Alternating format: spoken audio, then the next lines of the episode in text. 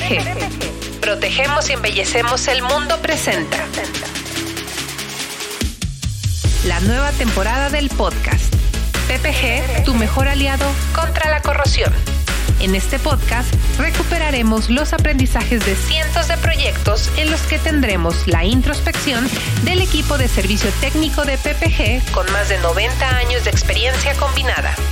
Equipo que está comandado por el ingeniero Gerardo Cedillo, experto en corrosión, certificado por NACE International tenemos en cada capítulo una mirada única de todas las aristas en los procesos y tipos diferentes de recubrimientos. PPG, tu mejor aliado contra la corrosión. Bienvenido. Hola, hola a todos los que nos escuchan hoy y que nos ven ya en este nuevo formato del podcast PPG, tu mejor aliado contra la corrosión. Hoy tenemos un episodio nuevo donde vamos a platicar de las soluciones que tenemos para la industria metalmecánica. Vamos a ir desde cómo se ve este tipo de industria, qué procesos hay dentro de estas naves industriales que cada vez vemos más en zonas como el Bajío, como Monterrey.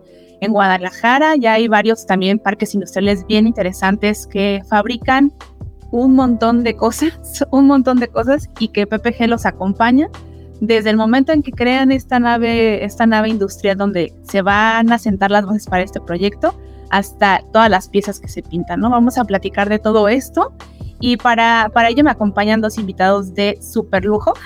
Tenemos a Alfredo García, es gerente técnico para la unidad de negocio de recubrimientos industriales de PPG México. Bienvenido, Alfredo. Hola, Sara. Hola, Rubén. ¿Cómo están?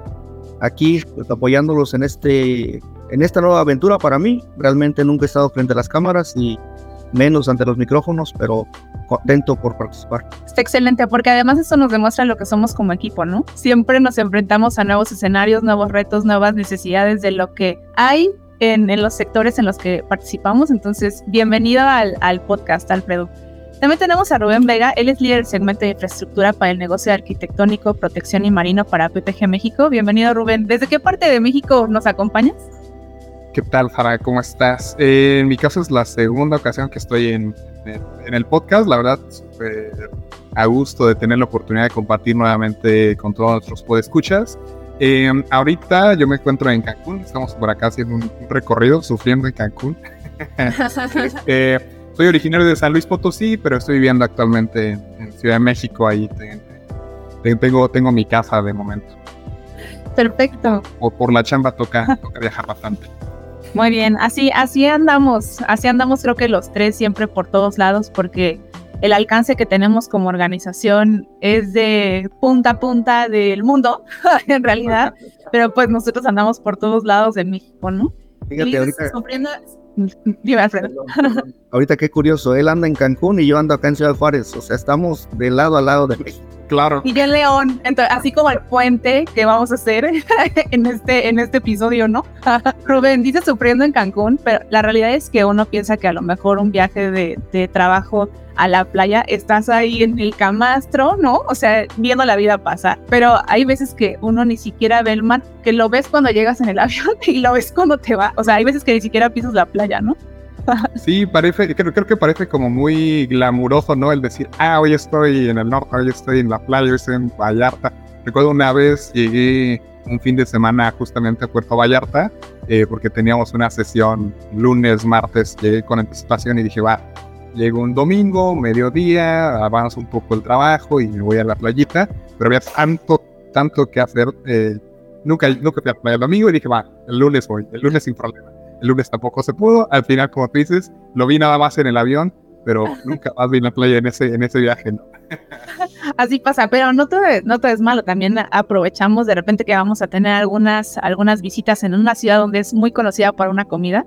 Sí es bueno poder hacer una pausa y más si vas con el equipo, ¿no? Que eso al final te hace conocer la ciudad, te hace conocer el ambiente y siempre desde un lado personal, pero también comercial para entender el contexto en el que nuestras soluciones van a estar aplicadas. ¿no? Qué padre ver como que eh, esta experiencia desde ese lado y estoy súper contenta de, de tener esta, charla, perdón, con ustedes para platicar de las soluciones que tenemos para la industria metalmecánica. Eh, me gustaría arrancar con una, una pregunta para poner a toda nuestra audiencia en el mismo contexto. ¿Qué es la industria metalmecánica? ¿Cómo la describirían? ¿Cómo se ve? Eh, ¿Qué sucede adentro? Igual Empezamos con el tema de la infraestructura como tal, Rubén. ¿Nos puedes contar un poco? Claro. Mira, la, industria metal mecánica, eh, el alcance que vamos a platicar un poco aquí es todo lo que tiene que ver con industria eléctrica, industria de transformación del metal, eh, todo lo que tiene que ver con electrodomésticos e inclusive un poco con industria siderúrgica en donde podemos tener algunos procesos de fundición. Eh, normalmente este tipo de procesos ocurren en condiciones controladas, en alguna nave industrial o en un recinto eh, cerrado desde el punto de vista de la infraestructura que se requiere para que esos procesos ocurran. Pues estamos hablando, como mencionábamos, de una, de una nave eh, en donde normalmente pues tenemos soportados en la misma estructura metálica, eh, probablemente bandas transportadoras, equipo que permite realizar el proceso que está ocurriendo dentro de la planta. Eh, lo cierto es que son procesos muy variados y entonces cada uno tiene necesidades muy particulares, pero en términos generales pudiéramos entenderlo de esa manera desde el punto de vista de infraestructura. Más o menos, o sea, Entiendo que hay diferentes tamaños de empresas, ¿no? De instalaciones, pero hablamos a partir de cuántos metros cuadrados puede ser ah, ya un proceso metalmecánico en un parque industrial. Mira, creo que las, las naves más pequeñas para un proceso metalmecánico rondan los 4.000 metros cuadrados, Sara. Eh, hacia arriba hay, hay, naves que tienen un tamaño este, considerable, pero podríamos considerar ese, ese dato como el como el promedio, ¿no? Que pudiéramos encontrar en la nave de proceso. Muy bien. Muchas gracias, Rubén. ¿Y qué sucede adentro? Porque ahorita nos, decía Rubén, ¿no? Hay eh, una estructura y dentro de ello suceden un montón de cosas, están bandas transportadoras, pero es un universo de procesos. ¿Qué realmente sucede ahí, Alfredo? ¿Qué nos puedes comentar? Dentro de una planta de manufactura tenemos diferentes procesos entre los que más se, encuentran en la industria metalmecánica son los de estampado o formado de láminas. En el estampado tenemos diferentes procesos, cortado, rolado, doblado. Podemos tener maquinados. Maquinados, tienes barras, tienes este, materiales sólidos y les das forma, contornos y con navajas para obtener las piezas que necesitas. Hay procesos especiales como el trefilado en los que compras un, un, material sólido, grueso, una pulgada, media pulgada, y lo transformas a un alambre. Lo ocupan para hacer clavos, para hacer ganchos, para hacer diferentes este, estructuras de alambre, cercas. tenemos la forja, como mencionaba Rubén, donde hay fundición, donde hacen láminas y tenemos ensambles variados que pueden ser desde soldadura, ensambles mecánicos o ensambles físicos, ¿sí? Eso es lo que ocurre dentro de una nave y además de eso tenemos la pintura, una parte muy importante dentro de las naves de proceso de metal mecánica. Ok, está súper interesante porque me imagino que al tener tantos procesos, porque además me decían, no hay transformación de metales, hay perfilado, hay eh, procesos de maquinado, ¿no? Que al final van eh, llevando material al, espacio físico, ¿no? Que puede terminar en un muro, que puede terminar en, en las personas, por eso tienen que utilizar, no sé si cierto equipo de protección personal, pero me imagino condiciones eh, bastante críticas que deben de ser cuidadas desde varios aspectos. En esto, eh, ustedes que han visto, igual Alfred, que, no, que nos pueda decir ¿Qué ves? ¿Cómo, ¿Cómo son las cuestiones de seguridad dado todo esto que fabrican dentro de la planta? Digo, estoy muy contento últimamente porque hace 25 años que empecé a trabajar aquí en México, no teníamos mucho las condiciones de seguridad. Últimamente realmente es muy seguro cualquier planta. Ya plantas pequeñas o plantas grandes, nacionales o internacionales, tratan de cumplir con los estándares de seguridad cuidarse las manos, cuidarse los pies, cuidarse los ojos. Antes era muy común no usar todo eso, pero ahorita todo está muy controlado, todo está este, muy especificado y tenemos que usar zapatos especiales. A veces, muchas veces, tenemos el zapato normal para, para las plantas, otras veces nos piden con, con protección metatarsal, otras veces nos piden con una suela especial tenemos el uso de cascos, tenemos el uso de lentes, tenemos el uso de gogles, tenemos el uso de mascarillas en las áreas de pintura, en las áreas de, donde hay mucho polvo, tenemos las mascarillas como uso obligatorio. Entonces, realmente hemos avanzado mucho en eso y es, estoy muy contento con eso porque sí, en el pasado me tocó ver muchos accidentes. Ahorita creo que estamos en, una etapa en lo que la seguridad es muy importante para todos. Sí, y eso está muy interesante porque lo vemos en diferentes industrias en las que participamos, ¿no? Y por un lado vemos acciones como, como estas, ¿no? Tal vez campañas internas eh, de seguridad, eh, muy de la mano con equipos de seguridad, higiene y medio ambiente, haciendo que esto forme parte de la cultura. Pero también hay otro lado que, que es la infraestructura en sí, que también favorece a que un espacio de trabajo como este, donde hay tantos procesos, lo dijimos hace un momento, tan críticos como los que hay en la industria metalmecánica, ¿qué soluciones tenemos? Claro, Sara, mira, pues alguno de los, de los procesos que llegan a ocurrir justamente en, en, la industria metalmecánica eh, para el curado justamente de las pinturas que se aplican sobre las piezas que se están fabricando, eh, es un proceso de combustión en alguna, alguna este, cabina de combustión o en algún horno eh, que permite aumentar la temperatura del, recubrimiento y hacer que alcance el curado total. Eh, esto lo encontramos en la industria automotriz, principalmente con cabinas de combustión, pero también lo podemos encontrar en algún proceso de industria metalmecánica. Este tipo de, de horno eh, pues representa obviamente un, riesgo en caso de que llegue a haber un contacto con el personal que se encuentre trabajando cerca del área. Eh, uno de los recubrimientos que hoy nosotros tenemos en el portafolio es un producto que se llama HiTem 808, que justamente se aplica al exterior de este tipo de, eh, de, de, hornos de combustión para reducir la transferencia de calor desde el horno hacia hacia el exterior y en este caso crear un ambiente más seguro para las personas que están eh, operando.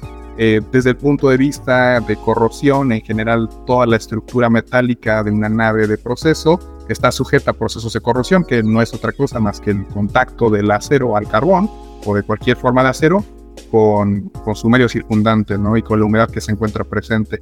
Eh, cuando ocurre este contacto entre la humedad y el acero, comienza un proceso de corrosión o de oxidación en donde el metal deja de ser eh, propiamente dicho y se convierte en un óxido y eso puede generar una, una, debilidad este, estructural en el edificio, de manera que es muy importante el evitar que ese proceso de corrección comience o, continúe por largo plazo, ¿no?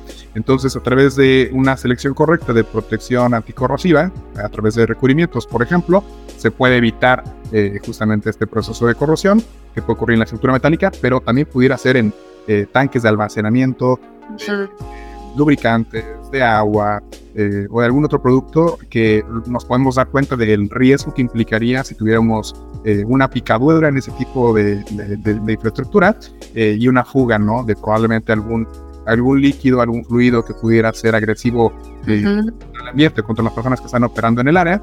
Entonces, justamente para este tipo de, alcances, también eh, el portafolio de PPG en la parte de protección y marino eh, es, es que hace los espacios más seguros para, para estas instalaciones. Además que se ven bien y aguantan el tráfico propio de este tipo de, de infraestructura, ¿no? Digamos, yo me acuerdo cuando hice mis prácticas profesionales fue una empresa que se dedicaba a hacer aleación entre aluminio y SAMAC. Entonces ellos al final entregaban a, otro, a otra empresa que pasaba por el proceso de pintura, porque no había proceso de pintura en, esa, en esa empresa. Pero empezaban desde la fundición, luego tenían moldes y luego iban a maquinado y luego rebabeo y luego la parte de empaque, ¿no? Y a través de todo ese proceso pasaba gente con este tipo de, zapatos que digamos son pesados, no es como que uno vaya descalzo ahí, no, que son pesados e implican un impacto en la superficie, eh, hasta los montacargas pasando un chorro de material, ¿no? Eh, de una fase a otra del proceso. Me imagino que también para eso hay eh, ciertos recubrimientos que son mejores que otros, ¿no? Para mantener, por un lado, seguro que no vaya a haber como que ya me derrapé, ¿no? Pero que también aguanten ese trajín Totalmente, sí, sí. En, ese caso, para varias aplicaciones eh, de pisos, Sara, eh, el portafolio de, PPG incluye algunos recubrimientos eh, de tipo epóxico que te permiten el utilizar agregados como arena sílica y generar pisos con cierta con, cierto perfil, digamos, que, evita justamente que puedan ocurrir este, caídas por un piso demasiado liso o algo del estilo, crear espacios que sean mucho más seguros, totalmente, totalmente. Sí, me encanta porque eso como que va con nuestra misión, ¿no? De protegemos y embellecemos el mundo. Realmente lo protegemos de que, de que sí, esto va a durar más, esto va a ser seguro y contribuimos a lo que hemos estado platicando en esta primera parte del episodio. Oigan, eh, quiero que platiquemos de un caso práctico.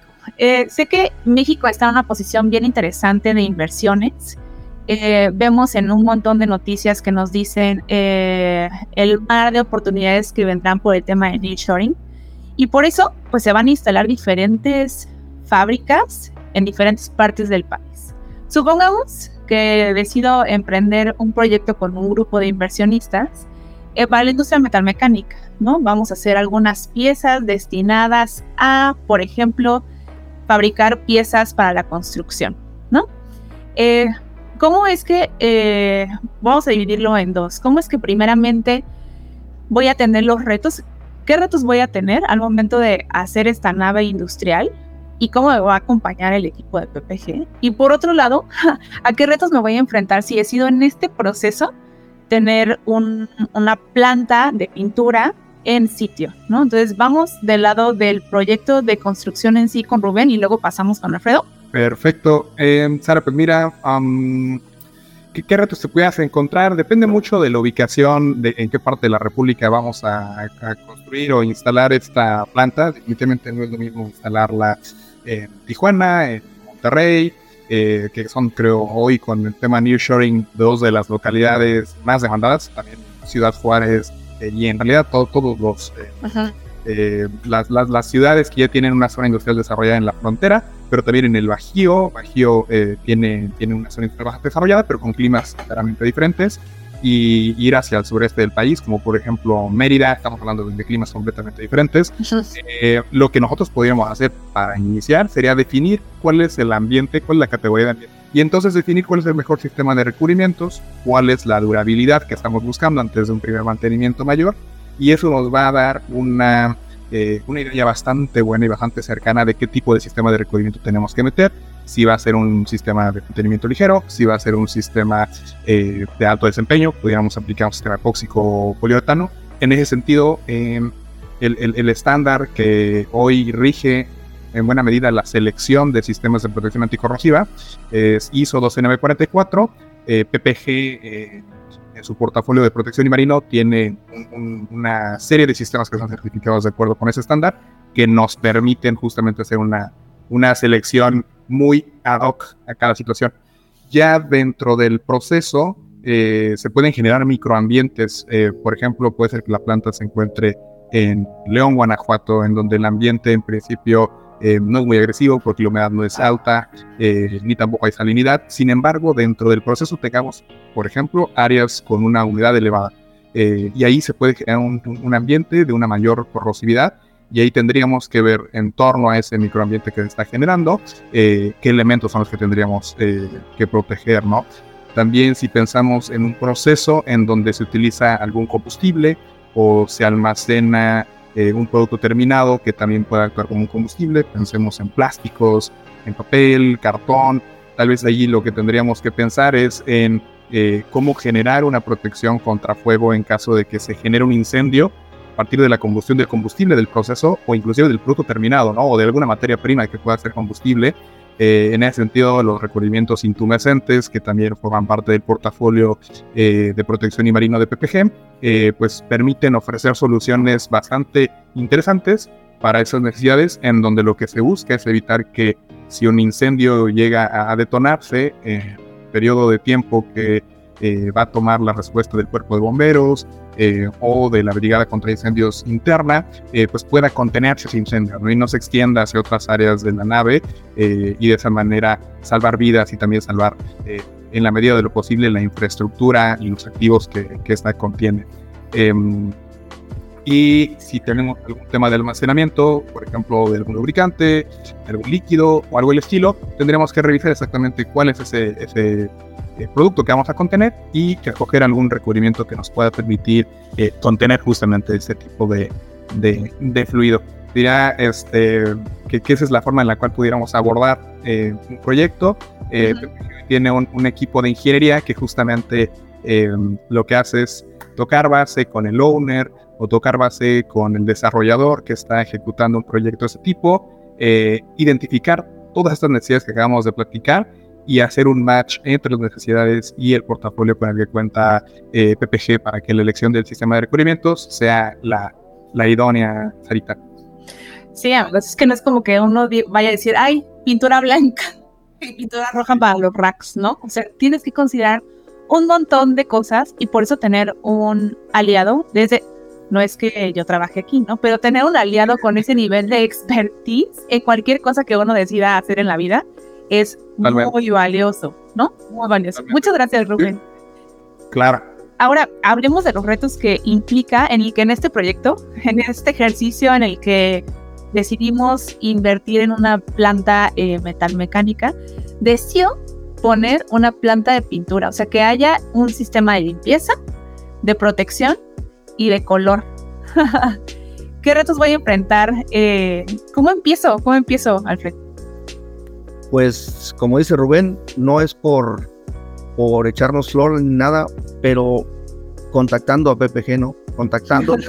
Tenemos los especialistas también nosotros en nuestro lado que ayudan desde el arranque de una planta a poder cubrir las necesidades que vas a tener de acuerdo al producto, ¿sí?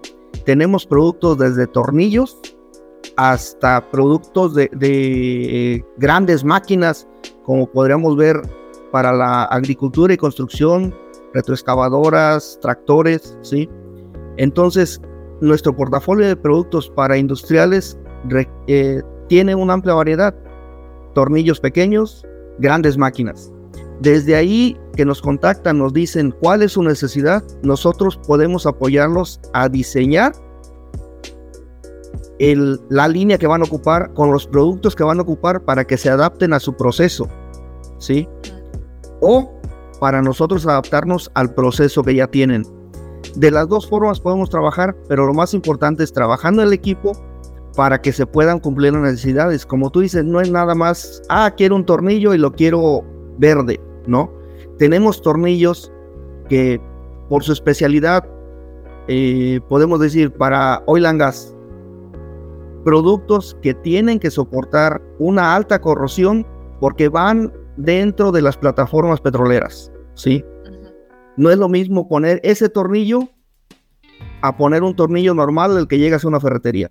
Si no es el tornillo que tengo aquí en la mesa de escritorio. Ya, estamos hablando de cosas muy diferentes. El tornillo que tienes en la mesa y lo llegas a poner en una plataforma, en un mes, mes y medio va a tronar por la salinidad.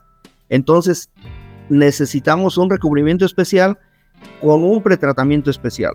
Y para eso tenemos a los especialistas que nos dicen, bueno, este tornillo va a ir dentro de una, de una plataforma, necesitamos ponerle este tipo de pretratamiento para que proteja, más este tipo de, recubrimiento para que lo embellezca. Uniendo las dos cosas vamos a tener un tornillo que nos va a durar 15, 20 años, que lo vamos a poder aflajar sin que se truene. Y eso facilita el mantenimiento. De algún modo nos compaginamos con, con el equipo de Rubén porque tenemos también productos, como decía, no es lo mismo poner un perfil en Cancún que poner un perfil aquí en Ciudad Juárez. Las condiciones cambian mucho. Entonces tenemos productos especiales para perfilería que va hacia la costa y perfilería que va a, en el centro de la ciudad. Y como dicen los microambientes, no es lo mismo poner un perfil en una casa que poner un perfil en una industria, que ya manejamos ácidos, solventes, cáusticos. Entonces todo eso lo tienen que ver el equipo de especialistas que tenemos nosotros para darle la mejor opción y la mejor solución. Ok, y más o menos, o sea, ¿en qué fases se divide? ¿Hasta dónde puede llegar un proceso de pintura dentro de una metalmecánica? ¿Qué, qué tipo de proceso o recubrimientos puedo llegar a tener? Mira, tenemos desde los recubrimientos muy simples que son aplicados con una pistola común que llegas a una ferretería, pintura líquida, hasta procesos especializados como es ya pintura en polvo, que son tecnologías de últimas generaciones, ¿sí? Estas pinturas en polvo realmente son una maravilla, ¿sí? En el, en el pasado lo, lo usual era pintura líquida y todo lo hacíamos con pintura líquida, pero la pintura líquida, aparte de que este, tiene muchos componentes volátiles orgánicos, usa solventes, las maravillas del polvo están por el otro lado. No tenemos solventes, desperdicio, mientras en una pintura líquida estamos aplicando un 40-50%, en piezas huecas, en piezas planas es muy similar, pero en piezas huecas, en piezas formadas que tenemos en la industria metal mecánica, lo mejor es la pintura en polvo. ¿Por qué? Porque la pintura en polvo, lo que no se pega en la pieza, se recupera y se vuelve a aplicar. Ah. El único inconveniente que le vería contra la pintura líquida es, para la pintura en polvo siempre necesitamos el horneo o el curado. Porque es, como lo dice el, nombre, polvo es, tú lo agarras y, es como si fuera tierra, como si fuera polvo. No se cura si no se le aplica temperatura. Y tiene que pasar un tiempo a una cierta temperatura para que agarre las características de protección que necesita eh, la pieza o el equipo que vamos a pintar. Perfecto, sí. Y para los que nos escuchan y no estén tan familiarizados con, cómo es este proceso de protección y embellecimiento de este tipo de, piezas, digamos, de tornillería o de equipo pesado que nos decía Alfredo, para que esto se transforme en el tornillo que es, eh, además de pasar por un proceso de fundición, tiene diferentes aceites, tiene diferentes químicos que le ayudan a tomar forma, pero que se quedan impregnados en la superficie. Si nosotros hacemos esto incluso con la pared, sin antes limpiar y luego pasar la brocha, no va, no va a verse igual, no va a terminar con el mismo acabado. Entonces, lo que hacemos en el caso de estas piezas es eh, pasar por un proceso de pretratamiento, le llamamos, ¿no? Donde hay diferentes enjuagues, acondicionadores, eh, le ponemos una capa de fosfato para que se proteja esa pieza, ¿no? Eh, digamos, de los rayos UV. Después pasa a un proceso de eco, que aquí empieza el tema de los hornos, Rubén, y me encantaría que nos pudieras platicar cómo es que convivimos en estos espacios, ¿no? Porque me parece que los hornos son de las se vuelven una de las partes más críticas si, si decidimos poner un proceso de pintura dentro de nuestras instalaciones, ¿no? Pero pasa por e-coat, se hornea y luego viene a los colores y se vuelve a hornear, ¿no? O si viene a polvo y se hornea. Entonces, aquí tenemos dos procesos de, de horneo, digamos, ¿no? Tenemos dos estaciones de horneo. ¿Qué, ¿Qué, tenemos que hacer ahora desde el lado de infraestructura para que estos espacios, regresando al primer tema, sigan siendo seguros, tanto para la gente como para el proceso en sí, ¿no? Claro, claro, Jarita. mira, eh, nos ha tocado unos proyectos, unos procesos en los cuales eh, ocurre justamente este em, horneo de un recubrimiento en polvo, em, tener que recubrir los hornos que justamente tienen esta, esta reacción de combustión. el, gas, típicamente es un gas, este, gas natural que se quema para dar el, calor que va a hornear el recubrimiento. Em, como tal, el horno ya tiene incorporado una, una, serie de capas eh, aislantes térmicas para evitar que haya un, un, este, un contacto con una temperatura muy alta de, algún usuario que se encuentre cerca del área donde se encuentra el horno, ¿no? La reacción de combustión está ocurriendo típicamente a 1000 grados centígrados, definitivamente es una temperatura en la cual pues, nosotros no pudiéramos encontrarnos. Eh, y la cara externa del horno típicamente se encuentra a una temperatura entre unos 40 a unos 70 grados centígrados. Eh, depende de la capacidad de aislamiento que tenga el horno, depende de que tenga el horno, tal vez el aislante ya tiene un tiempo de vida largo y comenzó a mermar su protección y la temperatura o su, su capacidad para aislar y la temperatura en la capa externa ya está. El recubrimiento que comentábamos eh, hace un momento, HiChem 808, es un recubrimiento que está pensado para aplicarse no al interior del horno, sino en la parte externa eh, del horno, a temperaturas de hasta 177 grados centígrados. Y dependiendo de, la temperatura eh, que nosotros queramos em, tener en el exterior, pues vamos a determinar qué espesor de, recubrimiento es la que hay que utilizar. La verdad es que el producto es bastante amigable, es un producto de un solo componente, se aplica mediante expresión, es un producto base de agua, es bastante amigable para una aplicación en el interior de una nave en donde ya hay una operación, eh, ya que no genera este, vapores de solventes. Eh, y una vez aplicado, genera dos, dos, este, dos características bastante relevantes. Una ya le hemos comentado, que es el crear espacios más seguros, a diferencia de que el usuario que se encuentre cerca del horno tenga contacto con una superficie que se encuentra a 70 grados centígrados o 60 grados centígrados, que puede generar eh, quemaduras eh, en cierto nivel, de cierto grado. Eh, al estar en contacto con este, con este recubrimiento, pues va a ser una, temperatura probablemente en el rango 20-30 grados centígrados, que, que no sea, este, que no represente un riesgo. Pero por otro lado, algo que también es bien interesante es que toda esa, eh, todo ese calor eh, que está no utilizándose para el proceso del recubrimiento en polvo, sino que se está perdiendo a través de las eh, paredes del horno, es, es, es, realmente combustible, combustible que se está perdiendo, dinero que se está gastando de más. alguna vez hicimos un ejercicio con un, con un cliente automotriz en donde veíamos cuál era el ahorro que se podía tener de, combustible al implementar este tipo de tecnologías para aislar térmicamente un horno tenía ahorros de, uno, de un 15% en combustible, que es un ahorro nada despreciable al final de, un año. La verdad es que su inversión, su inversión en el recubrimiento se justificaba, se, se recuperaba completamente, tenía un tiempo de retorno de inversión de un año y de ahí en adelante eran ahorros energéticos para la planta, ¿no? Entonces, creo, creo que desde una perspectiva también de... Eh, reducir el impacto ambiental eh, que podemos tener, la huella de carbono al bajar nuestro consumo de combustibles, también se vuelve bien, bien interesante eh, el, uso de este tipo de, de sistemas Eso me gusta un buen porque también Alfredo nos decía hace un momento de lo que podemos llegar a reutilizar en una aplicación de pintura en polvo versus una aplicación de pintura líquida, ¿no? Entonces,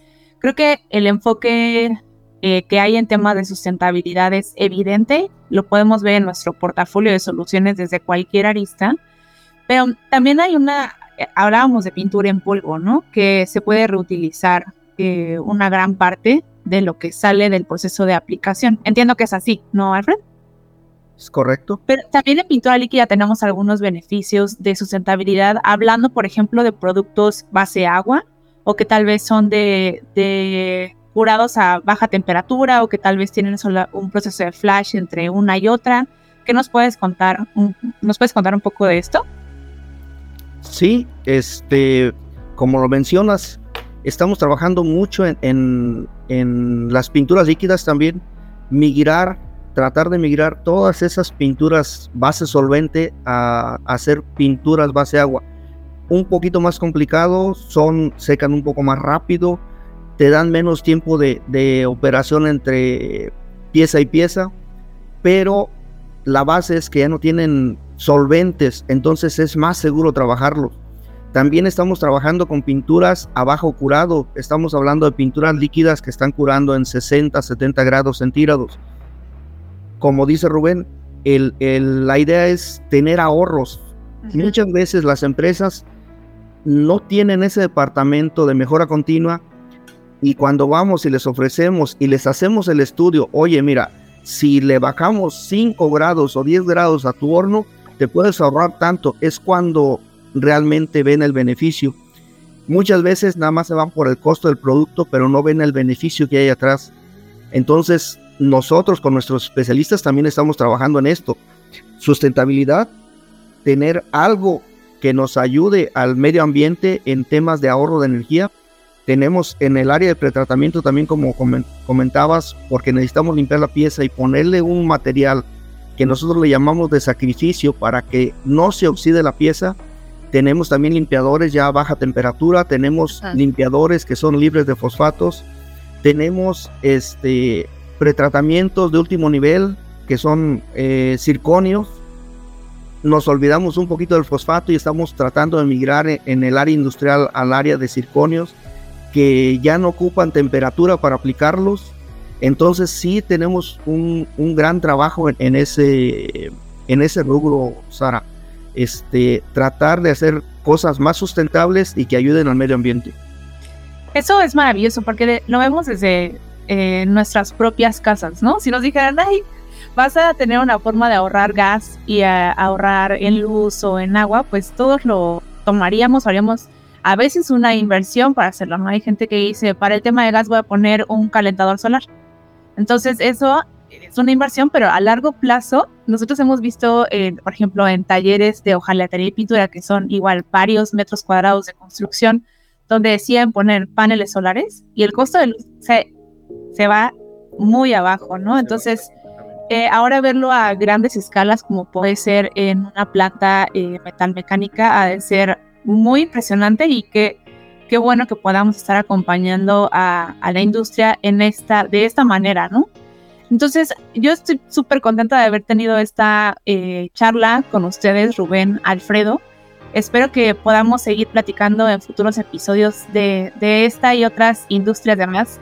Eh, les pido a los que nos escuchan que nos sigan en redes sociales. Estamos en Facebook, estamos en Instagram, síganos en LinkedIn, compartan este episodio a través de su plataforma de podcast favorita.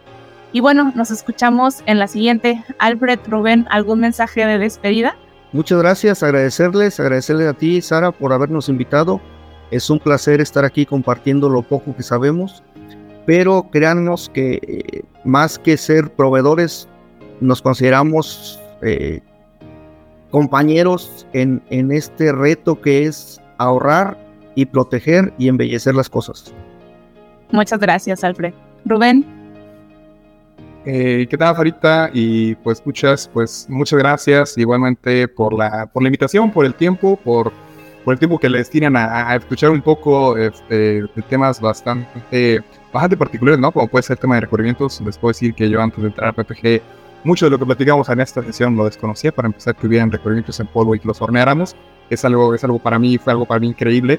Em, creo que definitivamente la estructura, la infraestructura con la que cuenta eh, PPG, pues puede permitir abordar el recubrimiento de prácticamente cualquier sustrato y un poco como lo dice el, el logo de nuestra, de nuestra compañía, proteger y embellecer el mundo em, para lo que podamos este, apoyar a, firmas de ingeniería, firmas de arquitectura y un, proceso en sí mismo, este, pues creo que estamos ahí para, para servir en esas áreas. Excelente, pues muchas gracias a todos por escucharnos y nos vemos en la siguiente. PPG. Protegemos y embellecemos el mundo presenta. La nueva temporada del podcast. PPG, tu mejor aliado contra la corrosión.